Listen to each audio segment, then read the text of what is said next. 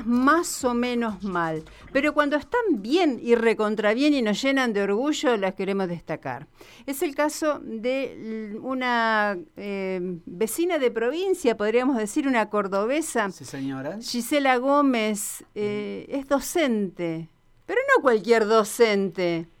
Ella es Nobel, es candidata en realidad Nobel, a recibir el Nobel en Educación. Es por eso que con Gastón estamos muy contentos en darle la bienvenida a Radio M, a Giselle. ¿Cómo te va? Buenas tardes, Gisela, bienvenida. Hola, buenas tardes, ¿cómo están? Yo muy feliz.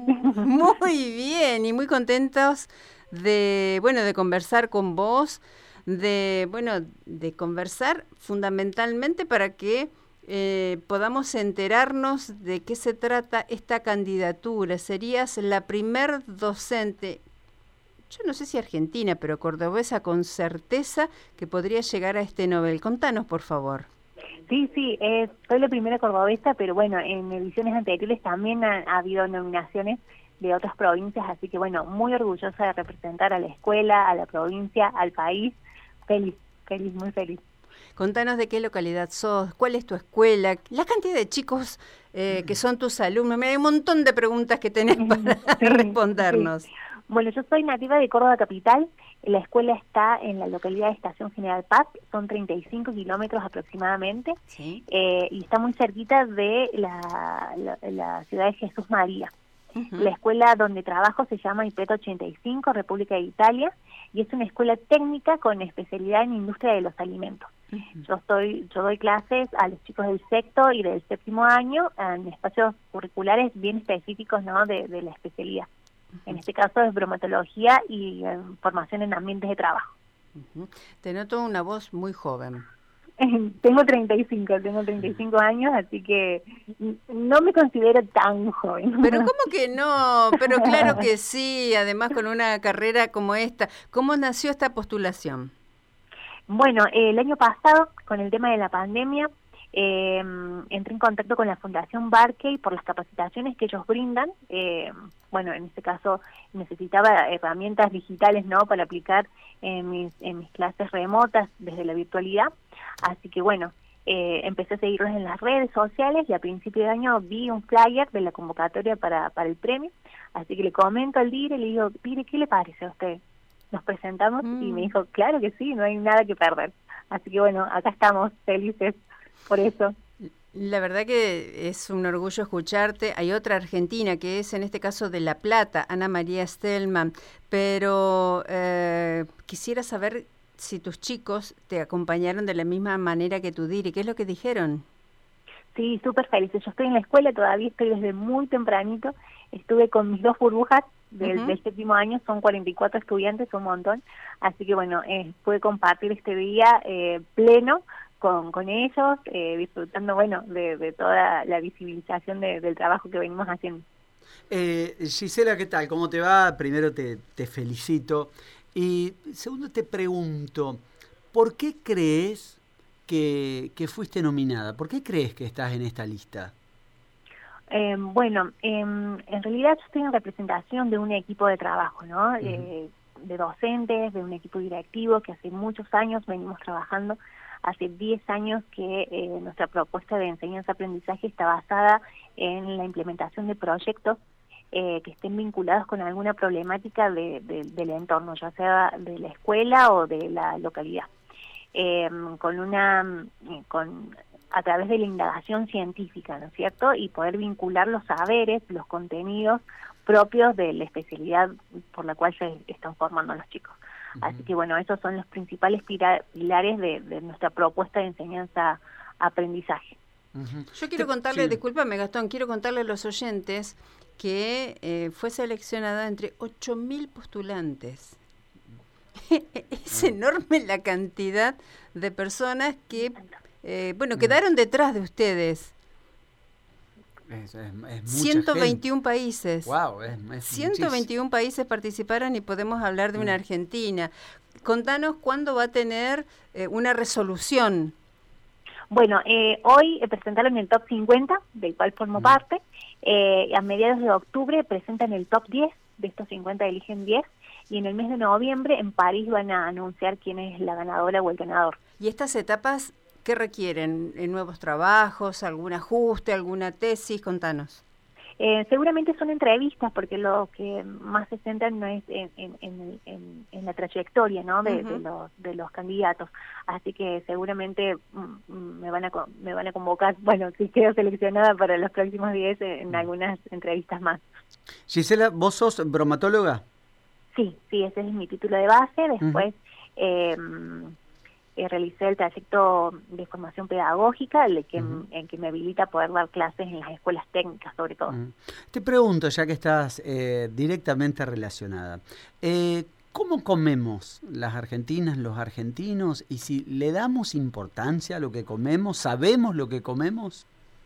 Em, la gran mayoría no son hábitos eh, que, bueno, que tenemos que estar mucho más atentos.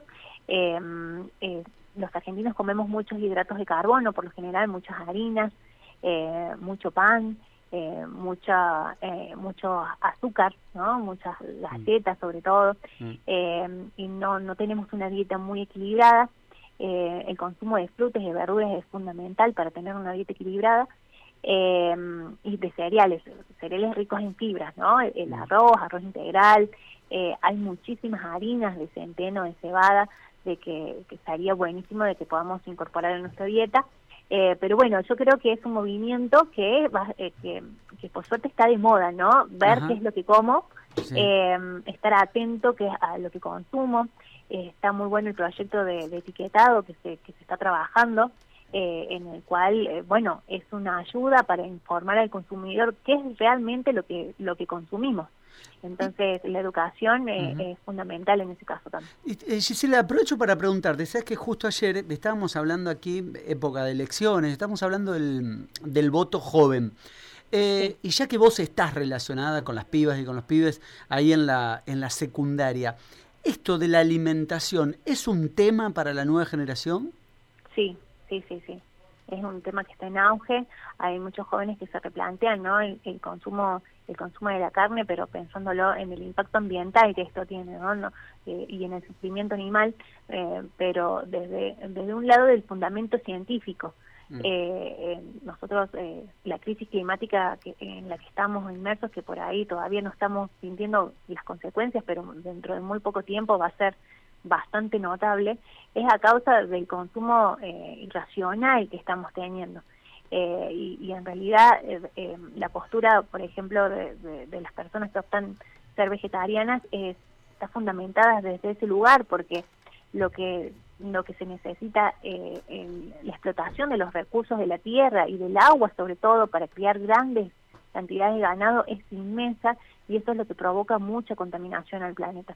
Entonces, eh, es algo que les preocupa, por suerte, a las nuevas generaciones y, bueno, poder... Eh, la cuestión no es no consumir carne, sino de cómo hacemos para producirlas de una manera racional y que no necesariamente para tener una dieta equilibrada es necesario comer carne todos los días. Entonces, eh, bueno, es un gran trabajo de la escuela y de la sociedad de, de poder comentar eso también. ¿Nos corrías contar cuál es? Pues yo acabo de leerlo aquí y me, paralicé. ¿Cuál es el premio en el caso de pasar las instancias que aún te faltan y ser la ganadora? Es un millón de dólares. ¡Ay, señora! ya imagino que habrás imaginado un montón de proyectos más, ¿no? Sí, sí, sí, eso sería, eh, me imagino una, una planta piloto, una pyme eh, para la escuela y, bueno, de que esos fondos siempre estén vinculados a nuestros proyectos de investigación. Para la escuela. Me, me encantó, me encantó. Yo creo que tenés más un perfil docente, tal vez, eh, le das un lugar más importante al perfil docente que a la investigación. ¿Esto va parejo? ¿Cómo lo sentís? Eh, eh, yo creo que va parejo, va parejo, pero bueno, eh, utilizar eh, la, la, ciencia para mí es, es, uno de los pilares fundamentales de nuestra propuesta de enseñanza-aprendizaje. Lo utilizamos para motivar a los chicos, para que puedan apropiarse de los saberes de una forma de una forma real, ¿no? Eh, y la curiosidad, yo soy una persona muy curiosa y trato de, de, contagiarlos a mis estudiantes eh, con respecto a eso, ¿no? La ciencia te posibilita el poder experimentar, el poder equivocarte y volverlo a intentar de nuevo. Y eso me parece apasionante. Gise, ¿cuándo te volvemos a llamar entonces? Ojalá que mediados de octubre.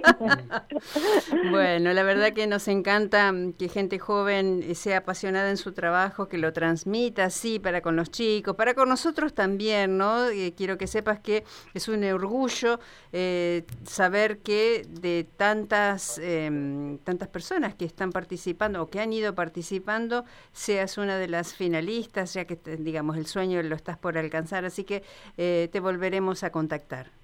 Ojalá, ojalá, sería un gusto.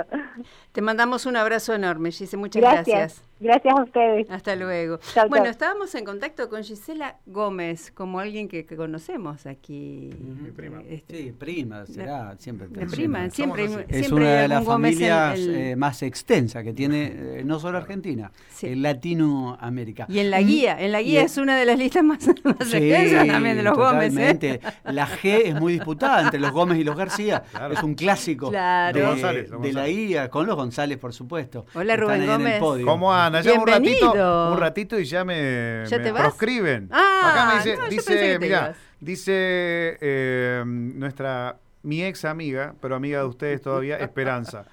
Muy buenas tardes, Gaby Gastón, equipo de Leme, hoy sin Rubén. Sí. La tarde sigue gris y muy fría en San Justo. Bueno, a esta hora ya saben, preparo los matecitos, dice ella todo. Ya me limpió, ya me sacó. Y sí.